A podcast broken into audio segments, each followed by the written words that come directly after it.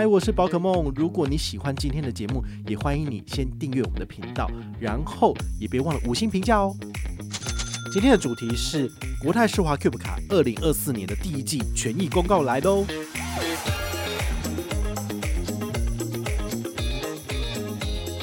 这个三八回馈，因为很容易就吃到病人，然后最后就没回馈，然后你进去里面跟他 argue，他还觉得说我给你三八是施舍的什么鬼，我就非常不喜欢这种感觉。所以这张卡片它其实在国内，我个人觉得相对没有那么好用，它不是包山包海。嗨，我是宝可梦，欢迎回到宝可梦卡号。现在已经进入二月份了，然后我还在讲国泰世华 Cube 卡第一季的权益。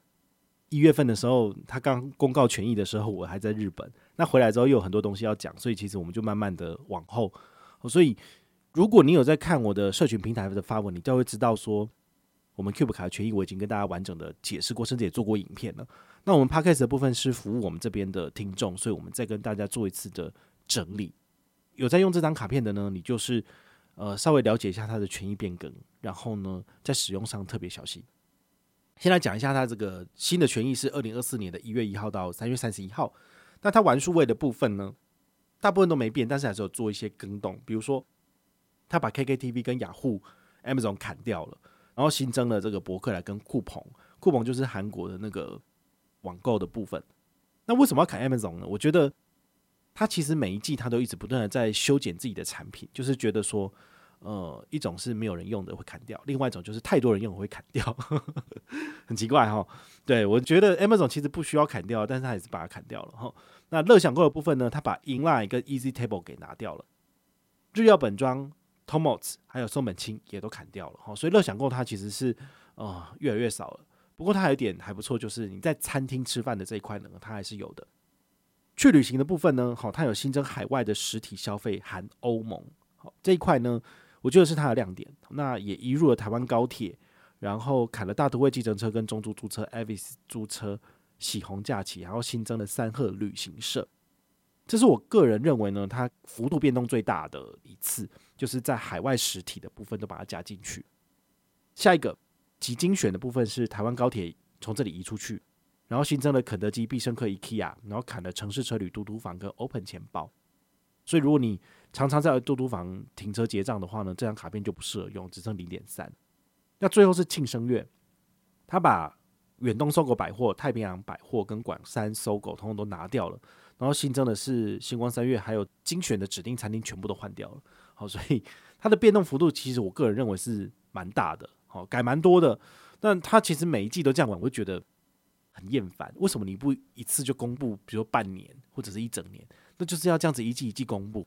我觉得这根本就是一种凌迟，你知道？因为它的这些指定通路实在太多了，多到你必须要每一次刷卡，你都要去确认，你知道吗？你你常刷的，你当然 OK。就比如说 Momo、PC Home、虾皮一定有嘛。但是呢，这个虾皮以前是有在这个什么基金选，然后不是后来都慢慢都拿掉了嘛。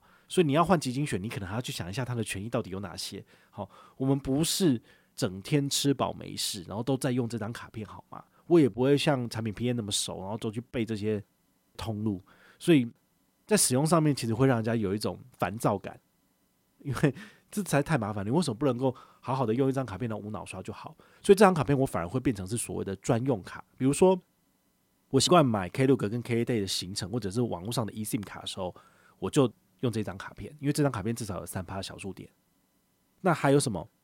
出国刷卡的时候，我一律是用这一张，或者是我要订旅馆，或者是呃海外的这种呃，比如说呃我曾经买过的就是，比如说 IHG 好，或者是希尔顿，那这种海外的饭店，你就直接线上刷卡，它也是符合资格的。所以这种的话呢，我就是确定有拿到，或者阿曼哈都有买过的，那我就知道说，哎、刷这个卡片基本上没有问题。但是其他通路，其实你就真的要想一下。然后甚甚至我也吃过鳖，就是乐享购的部分，我去吃这个八方云集的新的蔬食品牌叫方针蔬食。方针蔬食它是餐厅没错吧？对呀、啊。然后呢，它现场也可以刷卡，然后我就直接用 Apple Pay，然后就绑定我的 Cube 卡，就最后没有回馈。没有回馈的原因是因为它走的是 NCCC 的小额支付通路。哇，这个我就非常的火大，就是谁会知道这个餐厅到底是不是 NCCC 的小额配额商店？没有人知道啊，对不对？他也不会写在这个官网上面啊，所以后来我就学乖了，遇到这种情况的话，他有 Line Pay 或接口，我就先用 Line Pay 接口就好了，我就不要用这个三趴回馈，因为很容易就是吃到闭门羹，最后就没回馈。然后你进去里面跟他 argue，他还觉得说、我给你三趴是施舍的，什么什么鬼的，我就非常不喜欢这种感觉。好，所以这张卡片它其实在国内，我个人觉得相对没有那么好用。它不是包山包海，它真的是限制重重。说真的，那尤其是这一次的集金选，它也是砍了一堆。那我会觉得说，那还真的是集金选吗？集金选当初成立的目的是因为要承接 Costco 联名卡的那些客户，Costco 联名卡的客户就是不能去 Costco 刷，所以他们在换这张卡片给他。那换这张卡片，他也是希望他可以多用他的卡片，所以他就至少有什么有全脸啊。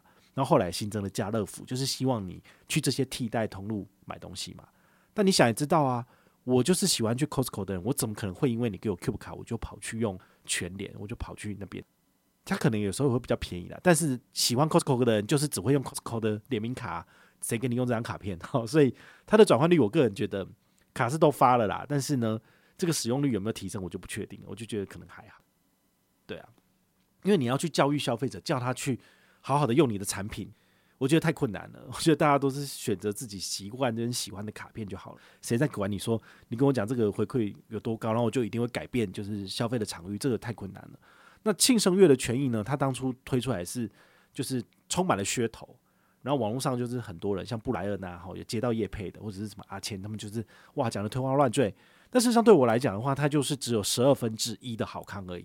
因为你一个人就只会有一个月份的生日，那你只能会在那个月份去拿到这个回馈。但是你想说，你一年到头你都要出国的，你怎么可能就是只在你生日的那个月份去做订房？那你其他时间呢？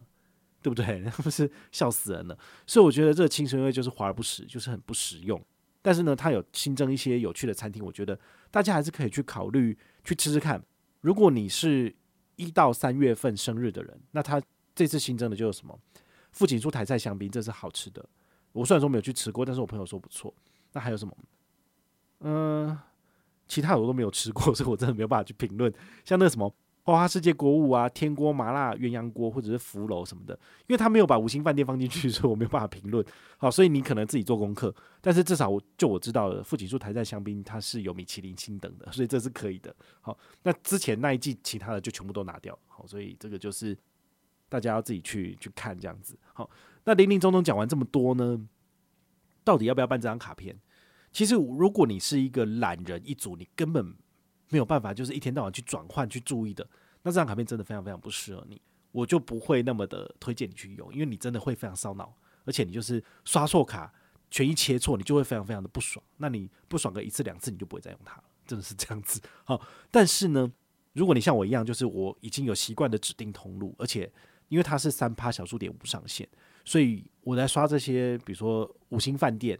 好，那我一次要住五六天的，那个刷起来都是十几二十万的，这个呢就很适合我。但如果你只是刷国内，比如说五千六千的这种一个晚上的，那我反而建议你用永丰大户现金回馈预习卡，因为它在指定的这些旅游类、还有饭店民宿类也是有这个额外的七趴，在这些指定的类别有七趴的回馈。好，所以一个月刷六千块，七六多少？四百二十元回馈，我觉得这个也很好。所以呢，你就要稍微区分一下，就是小额的单笔的，那你可以用永丰大户解决；但是如果大额的，然后金额很高的，那你可能就要换 Cube 卡，你才可以拿到比较多回馈。好，所以你可能要用这种方式去做区分。但有人觉得说好麻烦哦，那没办法，那就你就用现金回馈卡就好了。对，那。还有另外一个亮点呢，就是兑换里程的部分。好，如果你本身有跟国泰世华往来，那他有邀请你成为他的这个首年免年费试用的世界卡的贵宾名单，那么你有世界卡之后呢，搭配这张卡片刷卡累积的小数点来兑换，比如说长荣，然后还有这个亚洲万里通的部分，它的兑换比例都是比一般卡的这个比例还要再好的。好，所以我个人就觉得，你主力在长荣，主力在亚洲万里通的这张卡片。还有世界卡一起搭配使用是很不错的，至少我目前就是这样子。但是这个世界卡呢，首年免年费之后，你得一年刷八十万。好，所以我八十万怎么来的？我就是拼命的用 Cube 卡刷。好，所以 Cube 卡八十万刷下去的话，三趴回馈是多少？二点四万点。二点四万点呢？如果你是以三百点的小数点兑换一千里的长荣里程，你可以换的大概是八万里的长荣里程。那长荣里程的话呢，五万里就可以换亚洲区商务舱来回。那如果你再累积多一点，来到十五万里，那你就可以就是换台北到欧美的这个商务舱的来回。我觉得这个就是 CP 值比较高的选择。好，所以你如果可以的话呢，你努力的用这张卡片，然后拿来换长荣，然后换商务舱机票，其实可以，但一年刷个一百六左右，你就可以飞出去了。好，所以我觉得这是一个 CP 值蛮高的选择，因为你可以算一下嘛，你刷一百六十万。然后你可以拿到的是长荣的商务舱来回机票，长荣商务舱来回机票，如果你去巴黎来算的话呢，得三十二万，所以三十二万你这样卡下去，你就会知道你的回馈率大概是至少不要破五趴以上。好，所以这个是一个 CP 值比较高的选择，但是就是适合里程卡的人。那至于第二季它权益会怎么改呢？我们就会持续的帮大家做分析。如果你还没有上车的话呢，我们下面资讯栏也有相关的资讯，非常欢迎你跟团上车来一张卡哦。那如果你有任何的问题或任何的想法，也欢迎你就是到粉丝页私讯我，好，或者是留言，好，或者是抖内都可以，好，我们有看到的话呢，都会在做节目跟大家回报哦。我是宝可梦，我们下回再见，拜拜。